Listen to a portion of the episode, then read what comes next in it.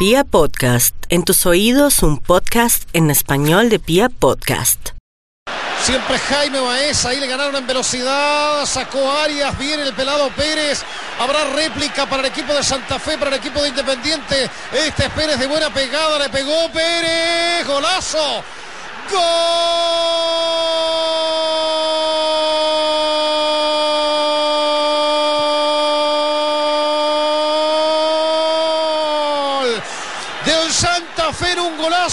en una réplica mortal y otra vez la velocidad, otra vez le ganaron el Ken Vive y el 2 a 0. Pérez en una contra mortal. Hola, hola a toda la República Cardenal. Nosotros somos la Guardia Albirroja Sur y esto es Radio Tribuna Roja. Hoy en un programa 10. Tenemos al Parche 10. Hoy acaban de oír uno de los goles de Omar Sebastián Pérez, que hace 11 años debutaba en Independiente Santa Fe, el 10. Y aparte tenemos al heredero de la camiseta número 10.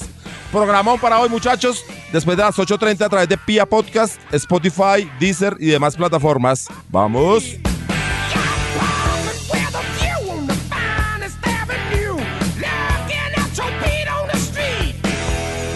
Bueno, muchachos, ¿cómo estamos? Primero saludamos al equipo de trabajo. Qué pena con los invitados. Viejo, ¿cómo estamos? Kio Lancero, un saludo para usted y para todos los que nos oyen en cualquier momento de la noche o del día. Ya sabe, cuando esté en el Transmilenio mañana súper aburrido, le da clic ahí a www.legars.com.co o se mete a Spotify, a Deezer o en la página de Pia Podcast y ahí estamos para acompañarlos, para hablarles de Independiente Santa Fe y para hablarles de la Guardia Albirroja Sur. Mufasa, hermano, buenas noches. Buenas, noches, Lancero. buenos días, según Depende de donde nos escuchen. Buenas tardes, Piojo. Eh, Nelsi, John, bienvenidos y pues nada, hoy tenemos un programa 10, ¿no? Feliz con la victoria del sábado. Pero empezamos de nuevo. ¿Qué tal el pase del muchacho, no? ¿Ah? Ahí lo viste, ¿no? Nelsi, ¿cómo estás? Nuestro Eh. representante del Parche 10, que cumple 23 años, el primer parche de la Guardia Albirroja Sur. Eh, sí, señor, como lo decimos nosotros, primeros para la eternidad. Y pues muchas gracias por la invitación a ustedes, muchachos. Y bueno, un, un saludo muy, muy especial de agradecimiento total que nos está acompañando a John Velázquez, no, la, la joya la corona de esa, de esa cantera independiente de Santa Fe. John, muchísimas gracias por estar acá. Eh, bueno, buenas noches y igualmente muchas gracias por, por la invitación, gracias a Piojito, a todos, todos aquí los que trabajan, de verdad que un gusto tenerlos aquí y estar aquí obviamente. Mufasa no trabaja nunca yo. Te cortó de una vez. Me, me vio y dijo como que no, él no. A todos, a todos, muchas gracias por la invitación, de verdad. Bueno, como tenemos varios temas hoy, le parece que nos metemos de una vez a lo que fue la victoria independiente de Santa Fe, la primera en este 2020, como me dice usted que se debe decir, eh, frente al Junior. Gran, gran victoria. No era de fácil, el rival venía con unos pergaminos muy altos y, y John sacó, frotó la lámpara y arregló todo. A los cinco minutos ya lo ganábamos con un golazo del chino Zambuesa. Sí, Lancero, eh, pues no sé cuántos rivales le puedan ganar a Junior amplia y categóricamente, ¿no? O sea, es un equipo, digamos, el de mayor inversión dentro del fútbol colombiano. Eh, y nada, casi que ni lo, ni lo sufrimos, ¿no? Ayudó la ciudad, ayudó Bogotá un poco con el frío, con la lluvia, les hablando las piernitas a los muchachos. Teo también es insoportable, ¿no? Fastidioso. Eh, y nada, tenemos mucho fútbol con, con los tres muchachos, ¿no? Johandri, eh, Zambuesa y con, aquí con John.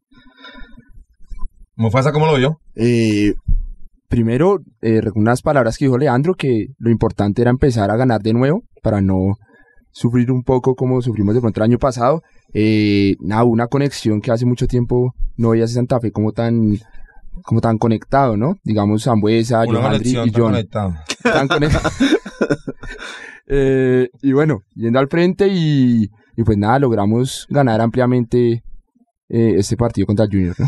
Nelsi, ¿cómo lo vieron ahí desde, desde el parche Excelente. 10? Desde Parche 10, excelente, pues la verdad, eh, venimos de, de una racha en la cual nosotros nos estábamos levantando y pues este inicio de semestre no fue como tan favorable y pues este partido la verdad ya nos motiva bastante para, para saber que yo sé si Santa Fe de acá toma alas y va, va a ser un león volador.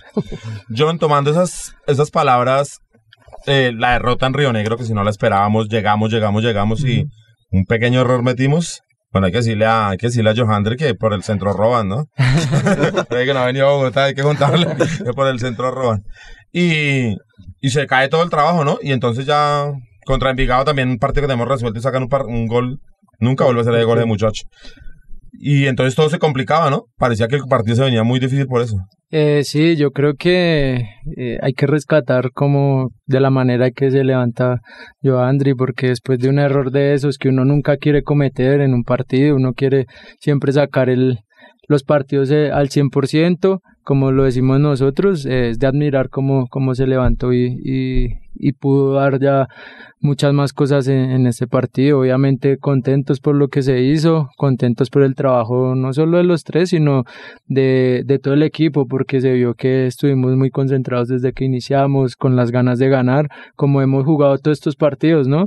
Eh, sabíamos que era una responsabilidad grande que, que habíamos dejado desde el año pasado, con esa, ese punto y ese nivel tan alto que dejamos, y era una responsabilidad el mantenernos. Y tal vez los resultados no nos estaban acompañando, pero bueno, qué más lindo ganar de esa manera como lo hicimos el, el sábado. Lancero, hablemos un poco del, como el colectivo, del funcionamiento del equipo. A mí me parece, no sé, se lo confieso yo, aunque veo que para este torneo nosotros tal vez tengamos más banco, más recambio. No sé si la nómina esté tan bien conformada porque para mi gusto estamos cortos un poquito arriba en, en la delantera. Pero, o sea, le digo que mi temor va a que el equipo corre mucho y presiona mucho, ahoga mucho al rival. Y eso está bien porque para un equipo de la altura debe ser. Eh, Junior lo sufrió mucho, Envigado lo sufrió mucho, pero me parece que los últimos 10, 15 minutos el equipo, claro, eh, tiene que pagar un precio por, por esa presión tan alta que, que ocasiona. No sé, John, si estoy equivocado, si veo bien los partidos, yo pues normalmente estoy es alentando y brincando en la tribuna, pero es la percepción que uno le da desde la tribuna sur. Eh, bueno, sí, tal vez es normal, ¿no? Porque jugar de pronto al ritmo que jugamos o iniciamos los partidos, terminarlos de pronto nos, nos va a costar un poco, pero pero es válida tu, es- eh, tu análisis porque pues podemos trabajar sobre eso, de, de pronto terminar los partidos no sufriéndolo tanto y nos hemos dado cuenta que de pronto terminamos ya un poco más metidos atrás, bueno, todo eso. De pronto con e- en este partido era más por, por el resultado, porque pues ya llevamos, eh, íbamos ganando, eh, queríamos ganar obviamente el partido y muchas veces eh, pues no los partidos no se ganan jugando bonito como de pronto lo hicimos con Río Negro que jugamos bien llegamos Sí. tal cosa y perdimos entonces en este partido queríamos era más que jugar bien obviamente que es nuestro pensamiento y lo que queremos que es jugar bien y ganar bien eh, era más ganar No, Entonces, hermano, creo pero es que, que es que usted, Johandri y Zambuesa, si no juegan bien, si un equipo no Sí. juega bien, sí claro no, pero bueno, hay que decir que ningún equipo logra presionar 90 minutos. Sí. Eso ni el, ni el Barcelona de Pep claro. lo lograba. Entonces, pero creo yo, no, no vamos, a met- no vamos a meter aquí a John, que es que el profe también se equivoca en el cambio, en el primero que hace. a mí me parece que se tarda un poco, ¿no? Si siempre Aparte, se- creo que es que Diego estaba manteniendo a los centrales de ellos, estaba ganando arriba. Cuchi tal vez por sus... Sí, pero también hay que mm, manejar el, el banco, el camerino, usted sabe que también es, hay temas de... Sí, pero no sé si tal vez. Johandre estaba un poco ya agotado. Sí, se O sea, veía yo- por, por momentos yo- cansado, se veía. Además, ellos sacan a Pico y meten a, a Carmelo, ¿no? A Carmelo. Entonces dejan un espacio grandísimo en la mitad. En el Pero- momento cuando veo ese cambio, dije, vamos, vamos por la manito ya. pero, pero ya nos habían metido a Sherman, que también sí, pero no, no estaba desequilibrando. Ahí, creo yo, no sé. Entiendo más como pases. era- Eh, sí, pero no, digamos, nos teníamos controlados. Digamos, el gol de ellos llega en un, Sí, tal vez un un rebote. poquito de confianza que tuvo ahí. Tori, pero cuando ellos sacan a, a Pico, yo digo, uy, vamos. Pero que quiero que desde la confección del banco, el profe está, pues no sé, muy atrevido a decir que se está equivocando uno sin conocer el, todo el plantel ni todo. Pero, Sí, señor, muy atrevido es usted. Pero así soy yo. es que creo que deberíamos ir llevando un delantero por fuera. Sí, Pero, pero, ¿a pero, quién? pero No, es que, de los pelados que llegaron. Es que no llegó, ¿Pero no llegó un delantero por fuera. No, sí llegó, no, llegó. Es que tiene nombre muy feito. ¿Cuál? El mismo que se llama ese como mm, González. No, González es feo, tranquilo, no me mira así, pío. Eh, Junior, tal vez se llama. Eh, no, ¿cómo se llama este que. Ah, ¿Quién, señor? ¿Cuál? ¿Quién? Está hablando? Eh, no, John sí sí lo conoce, qué pena. Ah, Duan Sánchez. ¿Y no llegó otro delantero? ¿Del Tuluá? No llegó otro. Mm, No. Yo cuando, cuando yo- Palacios. Hugo Palacios, Ah, pero sí. él ya estuvo. Él ya estaba, sí. No, el resto no. pero en los convocados siempre está Scucci. Por eso, porque el profe no está. Y el- eh, lo que por- yo que le- de atrevido digo que se está Yo equivocando. de atrevido lo único que digo es que para mi gusto, o sea, desde, desde la confección, desde la traída de los refuerzos, nos faltó alguien ahí, un 7. Si alguien de peso. Alguien que juega de 7, pues. Usted me entenderá. Sí, sí, Un un, extremo, un sí. puntero, un win, llaman ahora, un extremo por fuera. Ujú. Extremo por fuera. un poco redundante. extremo por fuera. Eh, bueno, uno de esos, un delantero, lo que nosotros conocíamos, en mi época conocíamos como puntero.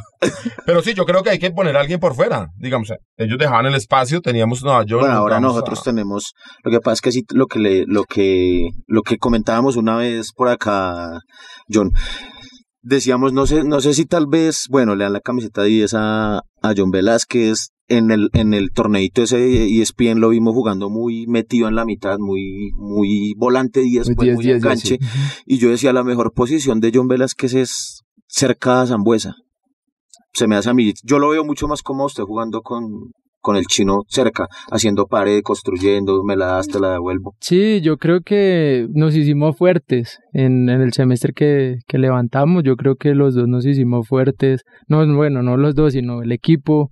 Pues ya dependía mucho más de lo que creáramos nosotros y, y fue como una dupla que, que se, se hizo y, y obviamente uno ya va conociendo mucho más a- al compañero, al, al amigo, pues con el que uno puede generar. Y obviamente, sí, claro, el chino es un jugadorazo, un, Yo a propósito de eso, listo, digamos que era válido porque en el torneo pasado, digamos, usted hacía la irrumpía pues en el fútbol colombiano como la revelación y tal, pero digamos los rivales no te conocían tanto, o sea, no te referenciaban. Claro. Ahora pasa que, que te marcan más, que te buscan, ¿se siente eso? Sí, claro, eh, eso genera el jugar bien, el que ya me conozcan va a generar obviamente una responsabilidad más, Eh, así como siempre lo he dicho, ¿no? El tener esa camiseta tan grande eh, como es el, el 10, como es eso, sin que yo quiera meterme carga, sin que yo quiera meterme presión, porque siempre he dejado todo en manos de Dios y Dios él mismo se encargó de, de darme esa camiseta que algún día soñé. Dios me la dio y, y sé que Él me va a respaldar y me tiene así respaldado. Eh, pero sí, obviamente va a ser una responsabilidad más porque ya me van a referenciar mucho más. Eh, obviamente los equipos tal vez prepararán los partidos diciendo el pues el jugador que puede hacer daño, el jugador que el referente pues de, de Sí. Santa Fe sin decir de que todos no lo somos porque pues igual lo que tú dices y lo que lo hablamos un día eh, que, que fueron todos, que, que el equipo se ve mucho más fuerte, se- con, lo, con los que llegaron se ve mucho más fuerte, entonces obviamente todos. Eh, pero John, tocando ese tema, el profe decidió poner más a Johandri por la por el centro y a John tirarlo a la otra banda. Sí, en estos momentos estamos trabajándolo de esa manera, que pues, pues de pronto porque por mi ocasión, de que pronto pueda ayudar un poco vuelta, más, de marca, Johandri entonces menos. Eh, entonces él, él decidió eso y pues también obviamente por las características de Joandri que nos puede generar mucho fútbol ahí. Pero es, mm, esa es mi visión, digamos, desde afuera. ¿Se siente un poquito incómodo? ¿Preferiría estar más en el centro? Eh, sí, porque de pronto por mis características y por mi juego que siempre he tenido, me ha gustado mucho jugar ahí en la mitad, de pronto por, por mi aceleración. Siempre me he sentido más como obviamente por ahí, pero como si lo digo al profe y se lo digo a todos, de, después de que me necesiten, voy a jugar donde sea y voy a tratar de dar mi 100% porque ahí. es Tranquila. Está, No, es que está el muchacho Estoy estupefacta mirándolo a él. Bueno, son las posibilidades de la guardia, mira el nivel de... de- No, no, no, hay que respetar, él tiene su familia. John, eh, te iba a preguntar una cosa. Ahorita dijiste algo muy bonito que se lo he escuchado a pocos jugadores. Santafereño de cuna, ¿soñabas con tener la camiseta de Santa Fe, la 10 puesta? Claro, eh, desde que llegué a Santa Fe a los 14 años, eh, yo se lo hago saber a todo mundo y esta camiseta enamora, eh, la hinchada, todo, así que uno le coja mucho cariño a Santa Fe y no lo digo porque sea canterano, porque ya haya soñado, porque muchos que han llegado también lo expresan igual y así mismo como Duque que duró un semestre acá y de una vez ya como que le Sí. sentía ese amor a, a Santa Fe entonces eso yo creo que es lo que expresa Independiente Santa Fe y, y por eso es que yo creo que todos los jugadores quieren tanto la, La camiseta, y, y Lástima pues que, le duró poco, ¿no? Claro. De, por sí, no. de por sí el equipo, nuestro equipo Santa Fe es un equipo que impulsa mucho a los jugadores. ¿sí?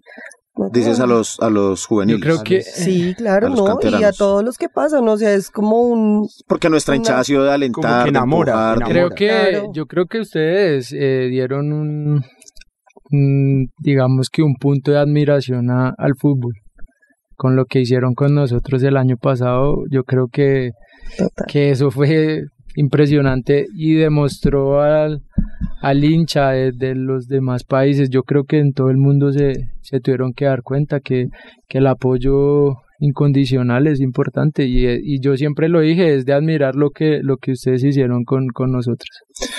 John, eh, es cierto eso que, bueno, además lo digo porque tú hiciste, como decimos nosotros en la barra, el curso completo, o sea, mucho jugador que de pronto está acá no tiene la posibilidad, obviamente, de debutar en la primera de un equipo grande como Santa Fe es jodidísimo, Eh, pero entonces, digamos, Santa Fe tiene la posibilidad de ceder los jugadores, en este caso, por ejemplo, a Charria, que ha sido cedido a Tigres, prestado, cuando a ti te, a ti primero vas a, a Llaneros. A y Llaneros. después te ceden de, de nuevo a Patriotas, no hay un momento ahí de como de, Frustración. de frustración y de rabia, digamos, con el equipo, o, o, o, o hay la madurez suficiente para decir no, tengo Digamos que hacer el que curso. yo, yo lo vengo diciendo, es, es un proceso que uno tiene que llevar y esas cosas tienen que hacerlo madurar a uno para el día que le toque a uno la oportunidad de estar en el equipo como tal, aprovecharla.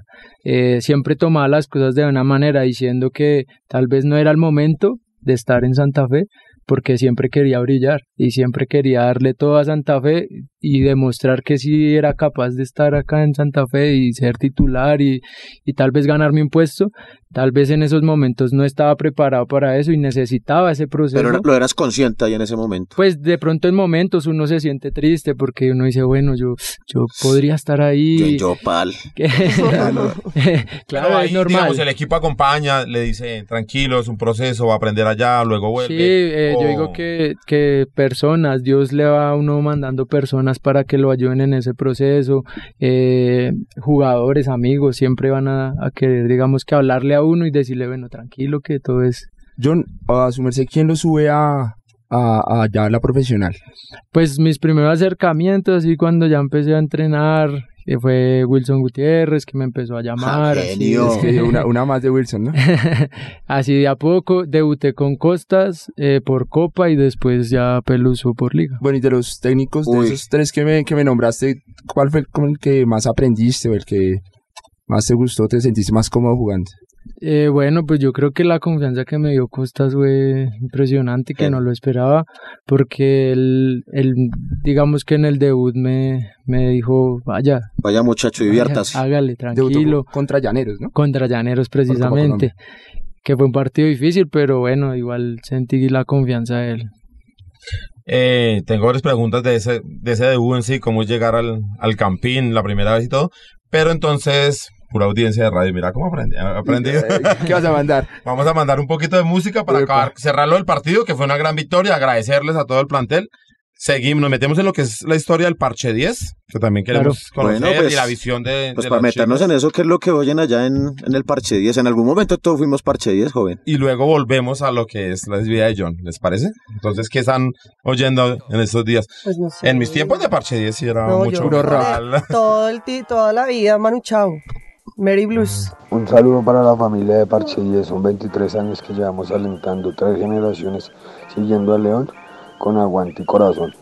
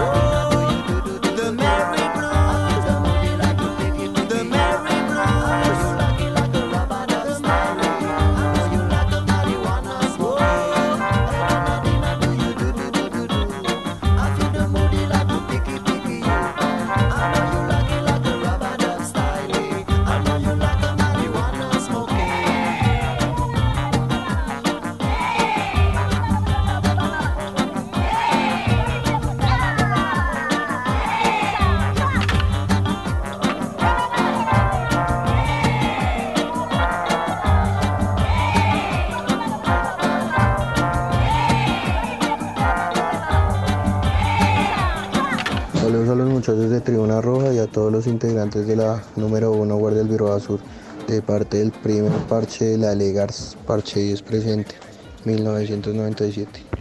Retomamos en Radio Tribuna Roja, el podcast oficial de toda la hinchada independiente Santa Fe. Y ahora sí nos metemos mm, con lo que es el parche 10, el primer parche de la Guardia del Birroba Sur. Ahí mismo, como a los dos meses de fundada la Guardia ya nacía el parche 10. Cuéntanos, Nelsi, desde tu visión de...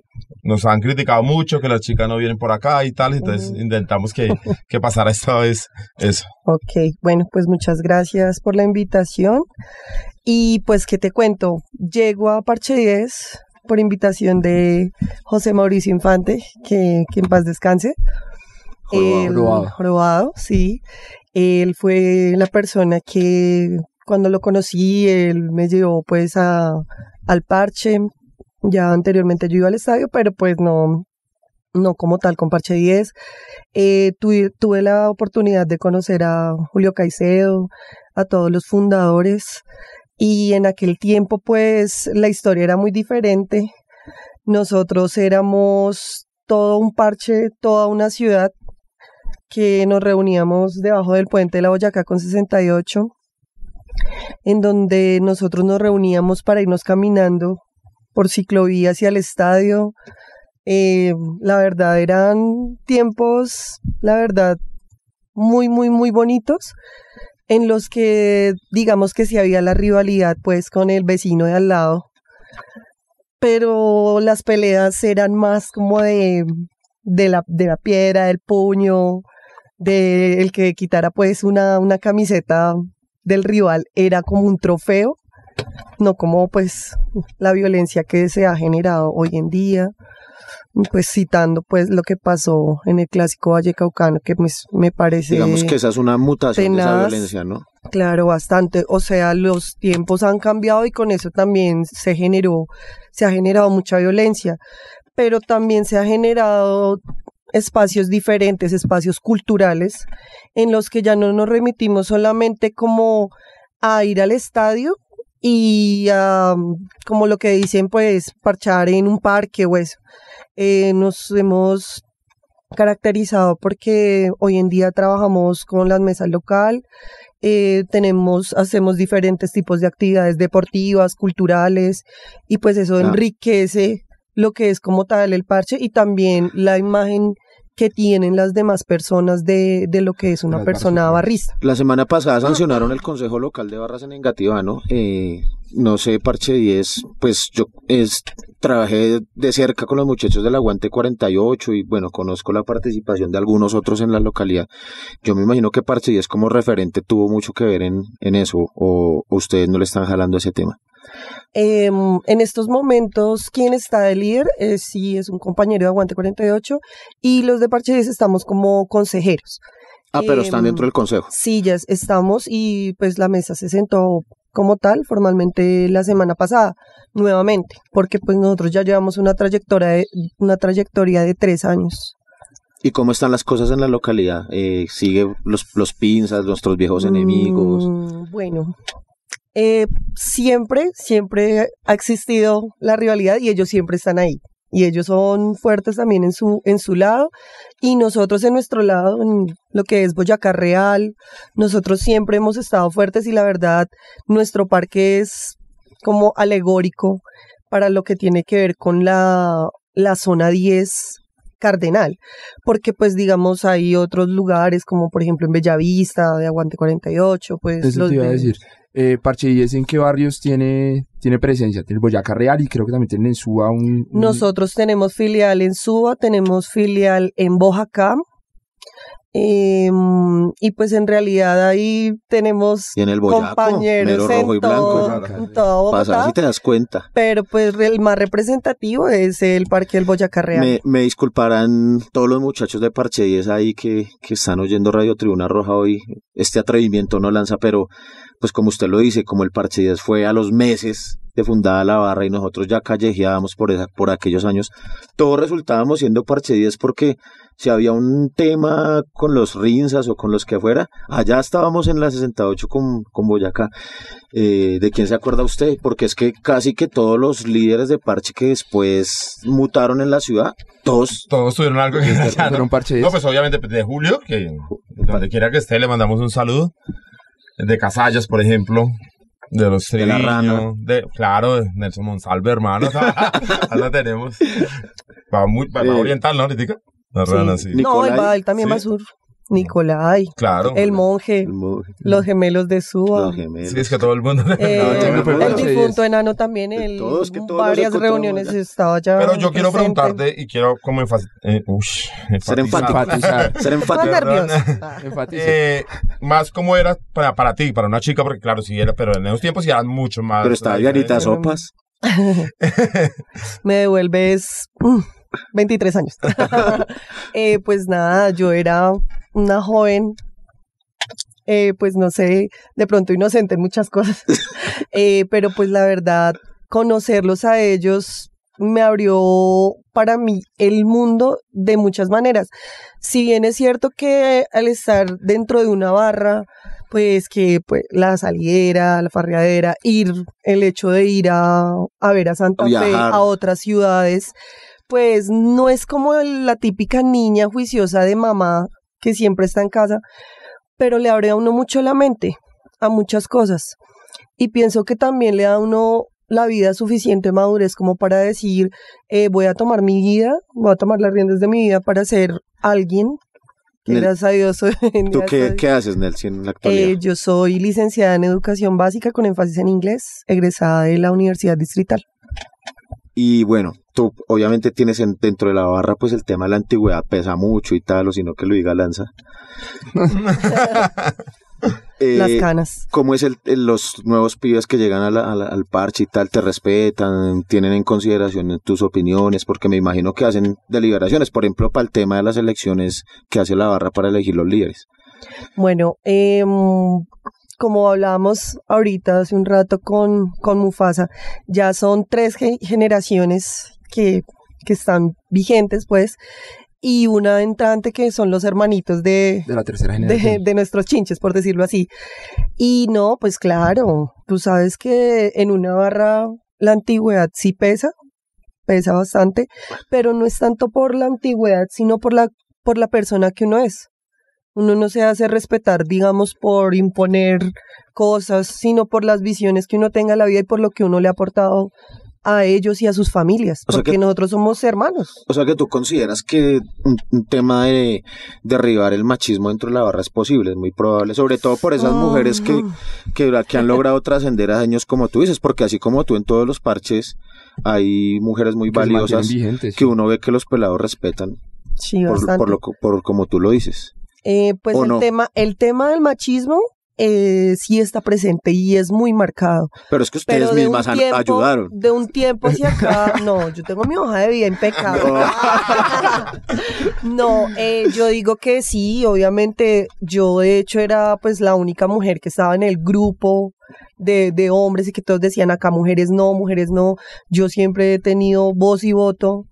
Pues que en estos momentos, digamos, por mi tema de madre, madre soltera, pues digamos que no estoy tan involucrada, pero yo estoy en todo con, con la, con el parche como tal. Todos los eventos, todo lo que sea, hay que hacer, pues yo siempre estoy apoyando 100% a los muchachos. Pero sí hemos cambiado la mentalidad. o sea, Bastante, bastante. más ya y de hecho, pues lados. ahorita en este momento yo también pues estoy como liderando el tema de todo lo que tiene que ver con el, el fútbol, microfútbol eh, de las chicas de la guardia. Entonces pues estamos equipo, trabajando sí. con, con el loco. Eh, estamos trabajando también, vamos a empezar a trabajar con Gorila, con la subred, trabajamos con Suroccidente y, y con Subred Norte, y ellos siempre cuentan con nosotros, nos convocan para todo el tema de los interbarras, que ya llevamos el cuarto interbarras. ¿Y ahí cómo vamos? Sí. Eh, quedamos campeonas de, del anterior, que fue mm, en Cayetano Cañizares, Vea, vea, de pues. la mano de, del loco. No, pues desafortunadamente el tiempo no nos da para mucho. Tenemos a John y tenemos toda la información de la barra, lo que viene. Bueno, no, un saludo a toda la gente del Parche gente del 10. Parche 10. eh, gran saludo, aprecio, muchachos. alto aprecio a todos ustedes, muchachos. Gracias por haber ayudado a construir eh, la hinchada, haberla rejuvenecido. Fueron tiempos muy difíciles por allá en el año 98, 99. No ganábamos un carajo, el equipo lo único que nos daba era tristezas, pero estuvieron siempre firmes ahí, en todas las canchas, e hicieron cada vez más grande a la Guardia Albirroja Sur. Entonces, que sean muchos años más allá la gente del Parche 10. Muchas gracias. Eh, sí, saludes a, a Parche 10, a todos los muchachos. Tengo hartos amigos allá y nada, que sigan cumpliendo de a Santa Fe y que sigan cumpliendo miles de años más. Sí, claro. Bueno, un abrazo para todo el Parche 10, la gente del Occidente Cardenal, papá. y John, una cancioncita ahí para hacer un corte y hacer, amenizar la charla y volver. Pero, eh, De lo que sea. De lo que quieran, lo que aquí suena todo. eh, bueno, Tú ahí... eres como salsero. Sí, seg- segundo a segundo. En este aniversario de Parche es el primer parche de la Guardia. Queremos homenajear a todos nuestros parceritos que ya no están. Los colegas no se olvidan. Un fuerte abrazo. Este cumpleaños es para ustedes. Somos la banda Delito. Somos Parche 10. nunca supe comprender lo que puede hacer cambiar a un hombre una mujer. Yo juraba estar siempre en control y el amor me abrazó del cuello y me dijo ya basta de divagar.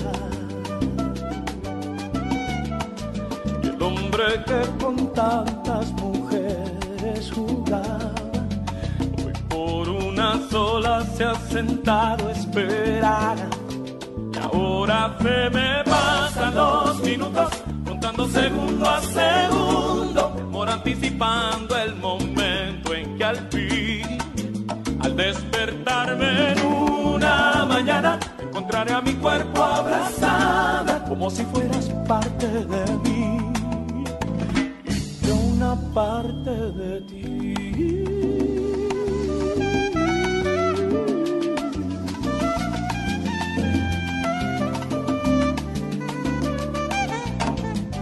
Yo juraba estar siempre control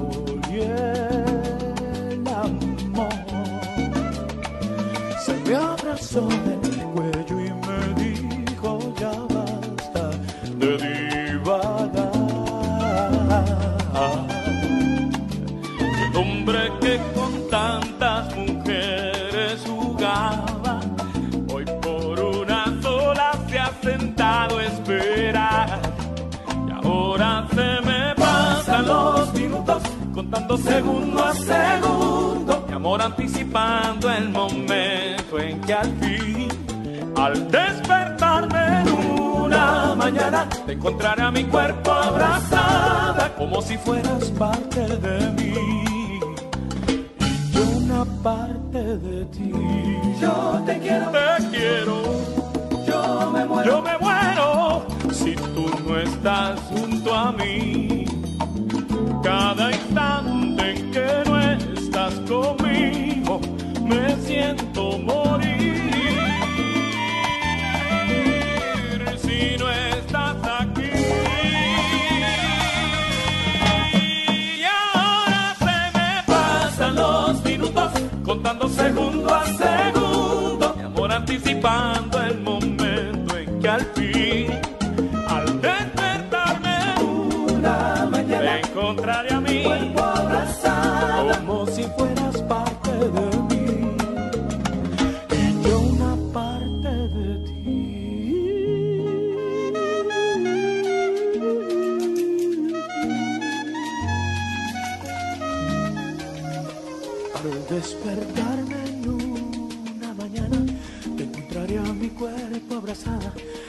si fueras parte de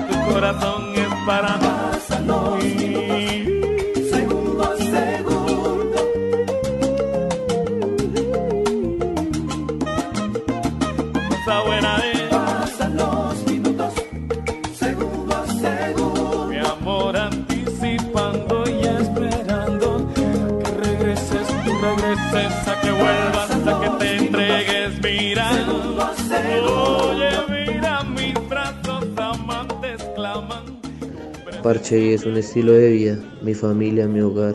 Somos tres generaciones y aquí seguimos alentando al león, siempre a tu lado. Continuamos en Radio Tribuna Roja, el podcast oficial de toda la hinchada independiente de Santa Fe. Bueno, Piojo, va a haber viaje masivo a, a la ciudad de Tunja el domingo si el partido se mantiene eh, en ese horario. Domingo 2 pm, ¿no? Por ahora, pues como Di Mayor es un poco seria en el tema de los horarios, me- no sé si de pronto se pueda reprogramar ahí. Tengo entendido que hay una carrera ciclística, ¿no? Sí, señor. A la que tú vas a ir. Importante. Sí, sí, vamos a estar presentes. Y no, y no vas a ir al estadio. No, no, claro. Vamos a estar en todas partes del Sí, mar. Ah, tiene el, Claro. Como tiene, Dios, tiene el don de la ubicuidad, pues. Sí, entonces. Veremos cómo nos omnipresente. movemos. Vamos a ver qué pasa con los horarios. Vamos a ver cómo, cómo nos movemos, pero tiene que entender es un, Bueno, un sí. evento especial para el, O sea para el que- ciclismo colombiano. Poco en Guayaba. Ah, Ahí en vivo allá en, en la Independencia. Oigan, a este hermano va a estar Egan Bernal, campeón del Tour de Francia. Va a estar Richard Carapaz, campeón del Giro. O sea, no va a ir al estadio. No, hombre, que sí, que se va a hacerlo todo, pero pues tienen que entender que las, eh, fusionamos las pasiones. Y hablando, se me quedó un temita ahorita que um, habló Nelsi, el tema de este muchacho que murió en Cali. Y me parece increíble que no hayan parado el partido, Piojo. Y me parece más increíble que el presidente de la Mayor, que es un politiquero barato, que ojalá día se vaya rápido del fútbol, haya dicho que eso no es un problema de ellos, que eso no tiene nada que ver, que eso, Una cosa, eso es una vaina de, de- de orden público y que no tiene nada que ver. Una cosa lanza el, el grupo Barras Colombianas por la Convivencia, al cual nosotros hacemos parte de la Guardia, la única barra de Bogotá que hace parte de ese colectivo. Somos 17 barras de todo el fútbol colombiano, ¿no? Eh, las dos barras de Cali no están ahí, ¿no? Por, por las razones que sabemos, sabemos lo que sucedió con otros en el viaje a Palma Seca el día que los eliminamos en la Sudamericana, eh, la cantidad de inconvenientes que hemos tenido con esas barras. Y nosotros no somos bienvenidos en Cali, ¿no? Eh, mucho menos con la hinchada de millonarios que pues no participa tampoco. Quiero decirle que ese grupo de barras colombianas por la convivencia tuvo su génesis a raíz de que supuestamente íbamos a tener una reunión con con Jorge Enrique Vélez, presidente de la DIMAYOR, y el man nos dio contentillo, que sí, que tan, que en un mes, que el otro mes, que el otro mes. Y en eso llevamos tres reuniones de barras en las que hemos cuadrado unos temas logísticos, incluso tenemos un protocolo para las carreteras, y en donde las barras del Junior, la de Nacional, la de Medellín, la del Pereira, la de Once Caldas, etcétera, no hemos tenido mayores inconvenientes de orden público. Y mucho menos cosas tan cobardes y tan ignominiosas como la que pasó con este pelado de la América. Ahí está para responderle al doctor Jorge Enrique Vélez, que esta mañana en un grado de desfachatez habló de que él había sumado y que había ayudado trabajo con las barras, se lo dijo a, a otra casa radial esta mañana y es absolutamente falso eso. Lo único que hizo fue robarnos. con, el, con el carnet. Con la no, carnetización. Eso fue Perdomo. ¿Ah, sí? Sí, señor. Pero él continuó. Bueno, Él se guardó la plata. Para finalizar el domingo a las 2 de la tarde, como ustedes lo saben, que referentes de Parche y para socializarlo a toda la barra tendremos desplazamiento masivo, cada localidad con un bus, entonces esperamos llegar por lo menos con unos 20-25 buses de la barra. Eh, esta semana saldrá el precio de la boletería que se adquirirá ya en el Estadio de la Independencia de Tunja. Y nada, muchachos, nos vemos en Tunja porque hay que ir a recuperar lo que dejamos que escapar con. Envigado. Allá vamos por la victoria, John.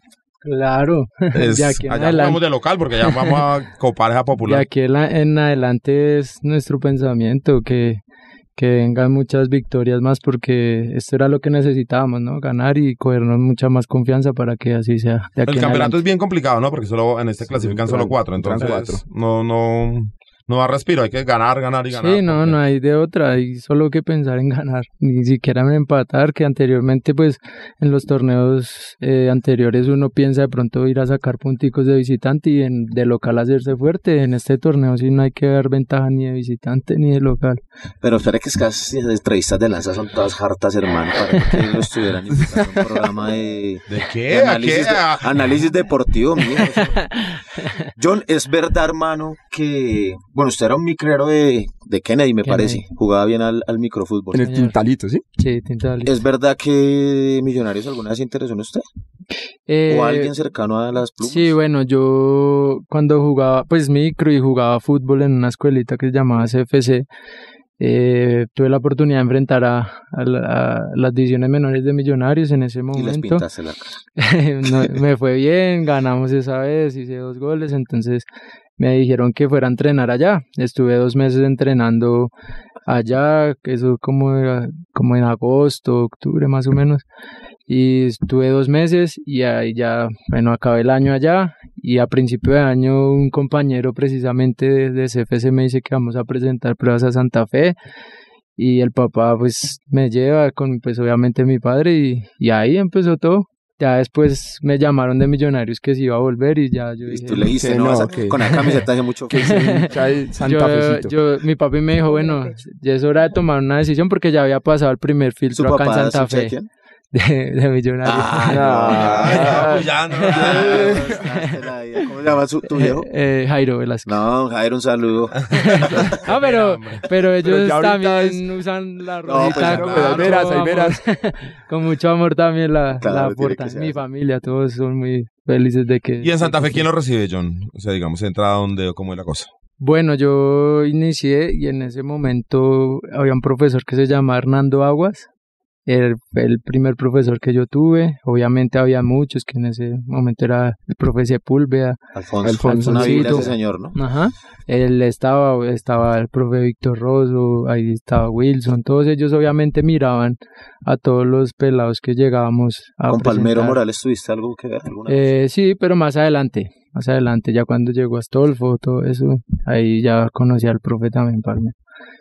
Y al principio fueron ellos, eh, Víctor Rosso. ¿Y desde ahí ya jugaba de 10? ¿O...? Sí, me gustaba esa posición, media punta, siempre. porque ahí era muy chiquito, ¿Eso yo era muy chiquitico. Eso fue año 2009. O sea, ya estaba Omar. Sí, pero, Era, el Llegaba hombre, Omar. era la pero yo era... Claro. Y en los entrenos sí se chiquitico. veía, uy, ese calvo juega. Pues ahí digamos que nosotros eh, no teníamos mucho contacto con la profesional, entonces uno solo era que televisión y eso que medio veía. Pero. Omar sí era un jugador. Pero siempre tu- fue tu referente. Sí, no, claro, pues obviamente porque eh, era un volante 10, era, ya estaba haciendo cosas acá, entonces uno ya empieza a crecer y a verlo a él como también un ídolo, como un referente y ya después tenerlo de compañero. Pues, ¿Alguna vez te dio algún consejo? Sí, claro, en, en Patriotas, más que todo, que fue que nos hicimos ya más de compañeros amigos. Tuvimos la oportunidad ya de compartir más como, como amigos y siempre, obviamente, uno busca a esas personas, como lo es Leandro, como lo fue Rufai. eh, a todos ellos, uno siempre trata de, de pegárseles para que ellos mismos le enseñen a uno ese liderazgo que siempre han tenido Sí, acá en Santa con- Fe. eso nos contaba Leandro. No sé si Leo, sí, con Lea también llevamos una, una relación muy, muy bonita por lo mismo, porque eh, de mi parte solo hay admiración para él, por todo lo que ha hecho acá en Santa Fe, por su carrera, por su vida. No ha sido fácil, digamos, que esas lesiones, pero las ha superado. Entonces hay admiración total, pues, hacia él. Y él como que día a día me, inculca mucho ese, ese liderazgo que él tiene, entonces le estoy aprendiendo muchísimo por eso. John, eh, usted alterna obviamente las prácticas de fútbol con sus quehaceres académicos. Estudió, pudo terminar el bachillerato o en algún momento el fútbol se lo, se lo planteó. No, siempre mis papás me inculcaron eso, que tenía que terminar así fuera el colegio. No lo, ser... lo digo es porque John se expresa muy bien y tiene, o sea, no sé qué, qué, qué digamos, qué categoría de estudiante fue usted o, o era medio, medio vago. No, siempre, pues digamos que en mi vida siempre tuve la vida ordenada, siempre tuve las metas como claras y obviamente con la ayuda de mis papás, siempre ellos me, me inculcaron que terminara el colegio primeramente, después de que salí del colegio mi papi sí me dijo, dedíquele todo Fútbol. ya a su fútbol. Fue papá Que muy ya- joven, ¿no? Eh, yo sí a los 22 años. Todo al fútbol que de esa vamos a salir de pobres. Él me... De- de esta Pues siempre, siempre me decía que, que él no le importaba eso, que él siempre quería era apoyarme, que cumpliera mi sueño, ¿no? No de pronto salir de pobres y eso, ¿no? Pero, Ya la tenía todo. pero Ya él no me- eran pobres. ya con el que no. pero sí, sí, digamos que me inculcó eso, que me dijo, entréguele todo al fútbol y hasta donde le dé, hijo. Y siempre Pero John, volvamos, digamos, ya cuando llega la hora de sumarse al equipo profesional. Ahí era un sueño jugar con Momar, con pues con toda la banda que estaba. todos. Sí. Seijas, todos. Claro, eh, pues... Además, Santa Fe venía ganando y ganando, claro, era... Digamos que son los sueños que uno empieza a crear, ¿no? Uno cuando está muy joven, digamos, cuando yo inicié acá en Santa Fe, de pronto uno no, no, no soñaba de esa manera de que, uy, bueno, va a llegar, ta, porque era un niño, uno más que todo lo hacía su diversión, por, ¿sí me entiende? Pero a medida de que fui creciendo, de que ya empecé a ser un poco más referente aquí en la institución, digamos que en las divisiones menores, eh, lo que el- siempre he dicho, le, le fui cogiendo cariño, digamos que al fútbol, a Santa Fe, entonces ya uno empieza a crear sus sueños y sus ilusiones, sus deseos, y entonces uno empieza a decir, bueno, yo algún día me veré allá. eh, con La guardia me va a alentar, me va a sacar trapo. Y yo siempre he dicho, siempre lo dije que, porque cuando iba de recoge olas, cuando iba así, que salía, digamos, Omar o cualquier jugador y salía aplaudido, siempre soñaba con eso. Claro. O sea, son sueños, digamos, que de pronto son simples o algunas personas no, no se imaginan lo que uno puede soñar y puede parecerle hasta personas bobas esos sueños, pero para uno era algo que se le eriza a uno la piel, digamos, ahorita vivirlo y, y es algo lindo, es algo chévere. Yo nunca asistió a la, a la guardia, o sea, nunca como hincha. No, nada, nunca. Nunca se planteó la No, nunca, digamos Pero hay una que... foto, hay una foto que algún día lo llevaron, no sé, una presentación o algo, yo lo veo una, una ¿Y de foto en la guardia? tribuna, ¿no? Eh, no, pues digamos o- que nunca. yo me la soñé. digamos que nunca eh, me metí en ese tema, digamos, como hincha, sino siempre soñé más como futbolista, así como lograr mis sueños como. No lo digo porque pero no- Leider siendo futbolista y todo iba y le pegaba al bombo. sí, ah, Sí. no, bueno, no, nunca. no, pero sí, no, nunca tuve, digamos que no tuve así amigos y eso que me dijeran, vamos a la Vamos a la guardia. guardia. Ahorita digamos Bueno, que- ¿y, pero cómo se veía la guardia? O sea, ¿usted cree que es una barra? O sea, si puede ayudar al equipo, si Pues yo creo que después de lo que vivimos el año pasado y, y todo eso es algo que, que voy a decir siempre que sí. O sea, es increíble lo que, lo que hicieron y motivante para el que llegue acá. ¿Ustedes esperaban ese respaldo de la guardia, ese banderazo, todo lo que, No, uno siempre... lo que hizo la barra en esos momentos? uno como futbolista que se imagina, uno siempre se imagina en esos momentos de que se va a echar todo el mundo en contra, porque es normal. Y, yo creo que ustedes como hinchas siempre van a querer ver al- a su equipo eh, en los primeros lugares, siendo campeón, así como nosotros dentro del campo vamos a quererlo. Pero pues desafortunadamente esto es fútbol y, y los resultados digamos que, que son los que priman y los que valen.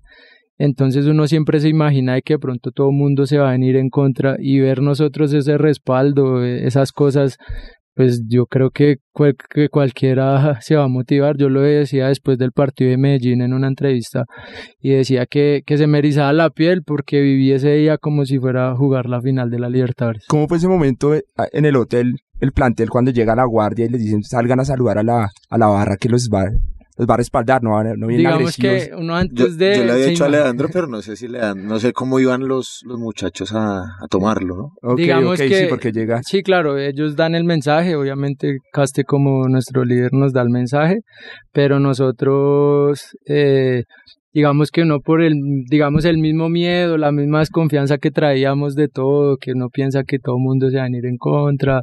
Entonces nosotros nos imaginábamos tal vez otra cosa.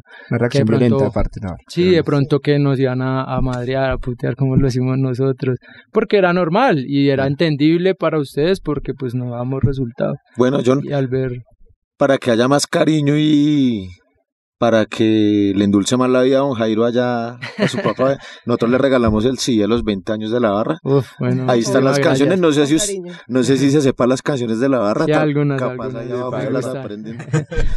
y, y eso es eh, un sí producido por los muchachos del Sonido Cardenal, entonces Qué ahí, bueno, muchísimas ahí se lo llevamos para que lo oiga ahí. Oye, y es la verdad, es reconfortante escuchar de un jugador que de verdad eh, reconozcan todo el trabajo que se hace en la guardia, ¿no? Claro. Porque mm, de otras hinchadas que no vamos a mencionar, eh, mm, reaccionan de manera violenta contra los jugadores cuando están en una etapa pues como la que nosotros estábamos viviendo en ese momento y no fue sino fueron idas a Monserrate fueron misas, misas. fueron bufandazos fue lo de la ida al hotel entonces son fueron muchos esfuerzos juntos que pues de verdad yo creo No, que el- también la mano de Dios intercede Ah, también de la del positivismo que se manejó en ese momento Y el, y el acompañamiento en el estadio también, El porque el promedio de asistencia de Santa Fe fue muy Fue bueno. Y, y, y eh, digamos, Nelsi, todo eso es porque yo creo que la Guardia creció en los momentos más difíciles del equipo. Exacto. O sea, para nosotros, eh, no sé, tres, cuatro derrotas, exacto. Na- nacimos la de, guardia se llenaba cuando el, el equipo no ganaba nacimos nada. de las Claro. malas épocas, entonces, nosotros no fuimos digamos esos hinchas que hechos por el triunfo. que exactamente que no mi equipo tiene mil estrellas y yo por eso soy uno escuchas tú por qué eres hincha de ese equipo no porque tiene tantas estrellas no nosotros usted por qué es hincha de ese equipo no hay que pierden a cada rato hasta mi papá que era de Santa Fe me lo decía yo ¿Cómo no dirá? es Porque si porque la señora que era. no mi papá ya, Ya, está ya. en Ah, el uy, cielo sí, señor, y, él- y señor, él- sí, mi papá ayudó a construir el campín en los años Murió 50 César, hermano. mi papá adoraba su Santa Fe, pero era de los viejitos que decían, es que Santa Fe no sirve para... Entonces me decía, usted que va al estadio a perder la plata. Y, y, y mira, por ejemplo, es una historia también de cuando yo era joven. Yo para poder ir al Eras estadio... joven, bueno, sigo joven. siendo joven. Ah, yo vendía, yo vendía chocolatinas, vendía dulces y con eso recogía para ir al estadio. Claro. Mientras, Eso. mientras John se, se mataba a los- en los entrenos por, por cumplir un sueño. Un sueño. ¿Fue muy jodido, John? Sí, yo creo que eh, uno como futbolista tiene que pasar muchas cosas, muchos procesos, muchas cosas que lo han hecho, me Le han dijeron hecho no, la almu- le dijeron no. demasiadas personas, O demasiadas. sea, como que usted no sirve para esto, mijo. Sí, señor, así, así literalmente como lo está diciendo me lo dijeron. Personas me lo dijeron. Ahora, Eh, y ahora hay una llamada y les eh, mira que. Sí, siempre, siempre, pero le doy gracias a Dios porque no, nunca me generó ese rencor hacia esas personas, sino tal vez me llenó de motivación para no demostrarle a ellos, sino demostrarme a mí mismo que, que la grandeza no está en el cuerpito que tenía en ese tiempo, como me lo decían, sino eh, en la mente y en que Dios puede cumplir los sueños que uno se proponga. Amén, amén. Acá en esta, en esta mesa somos todos muy creyentes, eh, menos lanza, Menos lanza. lanza que... Eso, eso es Santa Fe, viejo. Uno va a ser creyente. Lo que pasa es que yo creo, mi Dios es Omar. y cosas así.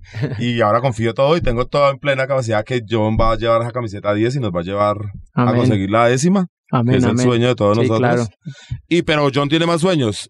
Jugar en Europa, se lo decía cuando fuimos a, a visitarlo. Sí. Vamos sin escalas, aquí no hay que pasar ni por Sí, no, Ar- claro. Argentina, Ni ni por por Brasil. México, Nada. sino derecho, Eh, como el tren, como Ernesto Díaz, como muchos tantos que salen de aquí. de- Como. Leider Calimeni. Claro, Exacto. sí. No, es eh, lo que yo siempre lo he dicho, uno se tiene que proyectar, ¿no?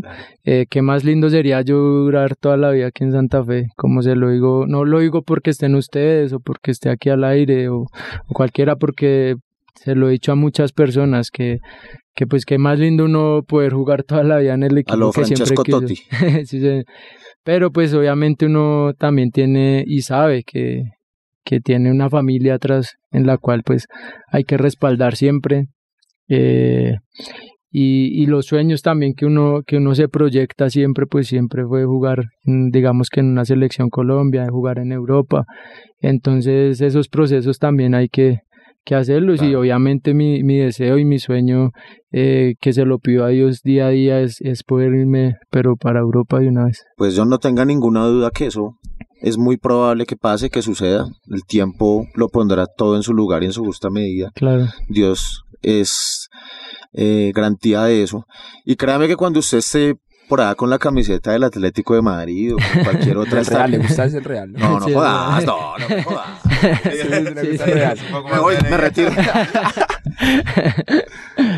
Eh, estaremos haciendo mucha fuerza porque Ah, sabemos que es corazón santafereño y obviamente siempre la deuda es eh, regresar a esta casa. Claro. Aunque pues falta tiempo para que falta eso muchos pase, años ¿no? para Estamos que vaya, sí. Sí, no, Lo que pasa es que ganar la Libertadores. Lo que pasa- Epa, lo que exactamente. pasa, John, es que nosotros sí somos muy egoístas en eso. O sea, para nosotros fanáticos enfermos de Santa Fe, nuestro sueño siempre es, por ejemplo, un Camilo Vargas haber jugado mm, 600 partidos con nuestra camiseta, eh, por nosotros que Leider nunca se hubiera ido. Claro. Somos, en eso somos muy egoístas, pero pues, digamos, se entiende ahora el fútbol es una profesión de muy bien paga. eh, Y corta, ¿no? y Que corta, es lo que uno entonces, nada, Creo que sí. hermano, desearle en eso lo mejor. John, dos curiosidades ahí para rematar. ¿En- ¿Le reajustaron el contrato? Ah, se lanza. Eh, Todo sí, para decir pero- que no va a gastar las empanadas. Y es, es cierto. Eh, sí, gracias a Sí. Dios tuve la o sea, tenemos contratos ahorita hasta dónde? hasta el 2021. Uy, Bien. corto, pero me parece corto, hay que asegurarlo. Pero, ¿verdad? Hay que sí. darle hasta el 2025. Pero ya, eso le renuevan. Pero No, sí, pues igual es la idea, vamos a ver que, que se sigue dando, ¿no? Hay que, como lo vengo diciendo, yo siempre dejo todo en manos de Dios, Él es el que me tiene ahorita en este lugar privilegiado que estoy, que siempre soñé, pero Él es el que me da la fuerza y el que me ha respaldado en estos momentos, entonces todas esas cuestiones de, de los contratos, de todo eso está respaldado por Él y, y Él decidirá cómo será mi futuro. Otra Yo- curiosidad, yo. Sí, otra que tengo muy... Es que no, no he podido hablar con nadie del plantel después del partido en Cali. ¿Qué le dijeron? O sea, ¿Cómo es que nos afanan ese gol? ¿Cómo nos roban ese gol? ¿Qué decía el árbitro dentro? Es que no, yo no podido entender todavía. Eh, no, pues hasta nosotros muy calientes no, no entendíamos por qué pasaban esas cosas. Eh, Pero es que digo, él devuelve hoy la jugada un montón de tiempo que... que- Claro, ¿no? Nosotros, eh, ustedes pudieron dar cuenta que, que hasta uno caliente putea al árbitro sin decir que esté bien, pero pues uno Pero es el fútbol. era, un- era una ilusión que teníamos después de ese levantar que tuvimos y estar a un paso de, de llegar a la final. Era algo increíble que nos pasara eso, pero pues hay que aceptarlo, ¿no? Pues esto es fútbol y, es y hay que, que aceptar todas las situaciones que se vengan. No, yo todavía no lo puedo aceptar. ¿Cómo nos van a devolver Bueno, a pero ya viene, hay revancha pronto, viejo. Sí, la- Y muy rápido. Pues bueno, ojalá se nos dé rápidamente. Eh, John, le queremos agradecer un montón de parte de toda la Guardia del Birroja Sur, de toda la hinchada independiente de Santa Fe. Su presencia acá para nosotros es muy importante. Entienda que le estamos muy agradecidos y que confiamos muchísimo en usted, que usted tiene todo el fútbol para llevarnos, ojalá a la. Libertadores. Y Sí, amén. Sí, yo creo que, eh, bueno, primero que todo también agradecerles a, a todos por la invitación. Ya estaba que venías de hace rato y no había podido cumplir, pero bueno, me, me excuso ahí y, y obviamente agradecido total por, por el apoyo que, que han tenido sobre mí, sobre todo pues por todo el plantel, ¿no? Eh, es agradecerles, pues ahorita representando, digamos que a todos los jugadores eh, les agradecemos y, y esperamos que, que podamos darles muchas alegrías, ¿no? No solo yo, sino todo el equipo, porque ahorita pensamos más eh, en, en la familia que somos, en lo grupal, que, que en lo individual. Entonces, eh, obviamente esperamos poderles darles ale- alegrías a todo Independiente Santa Fe. Bueno, eh, vamos, dejamos para último, pero porque es muy importante la sección de nuestro amigo. José Luis Chavarría. ¿Usted por qué cree que le decían el Expreso Rojo Santa Fe? Pues hermano, yo no soy, no soy el historiador, ¿no? Eh, ahí está Perú apoyándonos en ese tema. El hombre ha comido muchísimos más libros que yo. Pero entendía yo que mm, en, lo- no sé si lo leí en alguna revista, que había un maquinista de un, del viejo ferrocarril que era hincha de Santa Fe y que cuando pasabas cerca a un lugar de entrenamiento o, o cerca del campín, no me acuerdo bien, o incluso cerca del barrio San Per Mendoza, eh, el maquinista activaba el ta ta ta de la máquina y se sobreentendía que el tipo era santafereño. Todos los los, los decían, no, pues que el man, porque cuando están millonarios nunca suena nada. Cuando está Santa Fe siempre suena el ta ta ta. Entonces se decía, no es que el man es hincha de Santa Fe y de ahí que el expreso, el expreso rojo. Pero pues no sé, ahí tiraron la teoría de, de Perú. Ya, de- ya viene. de- ¿Usted ahorita- qué teoría manejaba? Las- pues ya la vamos armando, ¿no? Porque Diego bota unos datos y yo tengo entendido que cuando Santa Fe jugaba, eh, el tren se escuchaba el ta ta ta y pues ahí viene el expreso y su merced le suma algo que lo dijo un Lo que periodista, yo ¿no? tenía era que, era que era Carlos Arturo Rueda, que era el narrador de momentos, Sí. que oía el, El, El tren cuando jugaba digamos, Santa Fe. tren, y él decía, ah, viene el expreso rojo, era como el momento. Era la que yo conocía, era la que siempre había manejado, pero ahora José Luis nos viene con una nueva teoría. Que yo creo que puedes prender de la que manejamos nosotros. Entonces, no sé si alguien de los oyentes tiene alguna otra teoría o podemos, porque es que desafortunadamente en Independiente Santa Fe no tenemos bien los registros de toda la historia y en este programa también queremos educarnos un poco todos, a ver si podemos organizar bien la historia del- de la institución. Entonces vamos a ver que los oyentes nos hagan saber cuál es la verdad, si la que nos dice José Luis, la que nos cuenta Pío, tal vez la que yo tengo de Carlos Arturo Rueda, o tal vez ninguno tiene la razón y hay otra versión. Entonces los dejamos con... No, cuéntame, Pío. No, es que como no vamos a tener nuestra propia cuña. No, Ah, se, uy, no se olviden visitar comerciales, claro. No, no se olviden visitar www.legars.com.co, producto oficial, ahí está la tienda, ahí están los pedidos, se han recibido, quiero decirle, joven, 67 pedidos desde que la página funciona. Eh, y ahí está, le despachamos los productos de la barra, el CD que se acaba de llevar, por ejemplo, le acabamos de regalar a John, y todos los productos oficiales de la guardia en término de uno o dos días. Ahí va Pequitas en la moto y Pero es que, Pe- ¿sabe por qué se me lo estaba olvidando? Porque Pequitas que va a mandarnos una bufanda para los oyentes y no, nada que llega. Tranquilo, dentro. Que le acuerden, por favor, Para ahí. la próxima, ahí, ahí, ahí no se escucha. Entonces, los dejamos con la mm, histórica con la histórica tribuna cardenal y los- lo leemos por redes, a ver, cuéntenos en redes que cuál es su versión, a ver cuál es la verdadera historia de por qué nos dicen el expreso rojo. Esto fue Radio Tribuna Roja. Saludos para Alvarito, Roger y Bebé, privados de la libertad. Los colegas no se olvidan, Parche 10, 23 años. Un saludo para Radio Tribuna Roja, para su equipo de producción y para la linda afición santafereña que escucha este programa. La serie de fotografías que les traigo hoy tiene que ver con el origen de nuestra denominación Expreso Rojo. La hipótesis más cercana que se podría establecer es una revista que se fundó en 1965 por parte de los creadores de Santa Fe y que querían conectar a um, la afición cardenal con las noticias más importantes del equipo. Eh, en estas fotografías eh, pues se presentaba como una especie de caricatura sobre los jugadores más relevantes, entre ellos a Manolín Pacheco, a Ormar Lorenzo de Bani y pues a uno de nuestros grandes fundadores que fue Gonzalo Rueda Caro. Esta revista parece que tuvo mucha popularidad en nuestra afición, que ahí en adelante comenzó a tomar como la, la, costumbre de denominar a Santa Fe Expreso Rojo. Pues yo creo que tiene que ver sobre todo con el tren, con esa maquinaria linda que pues de ahora en adelante nos representa, o que ahora nos representa, y que los fundadores la plasmaron en, en la parte de arriba de la revista. Entonces, pues es muy interesante pues analizar estos aspectos y lo que eh, las fuentes nos van mostrando acerca de estas denominaciones sobre Independiente Santa Fe. Eh, ahí se las dejo y que sigamos eh, conectados con nuestras denominaciones de nuestro expreso querido. Hasta luego. Un saludo y feliz cumpleaños para el glorioso Parche 10 San Marcos, primeros para la eternidad. Grande muchachos, a seguir alentando.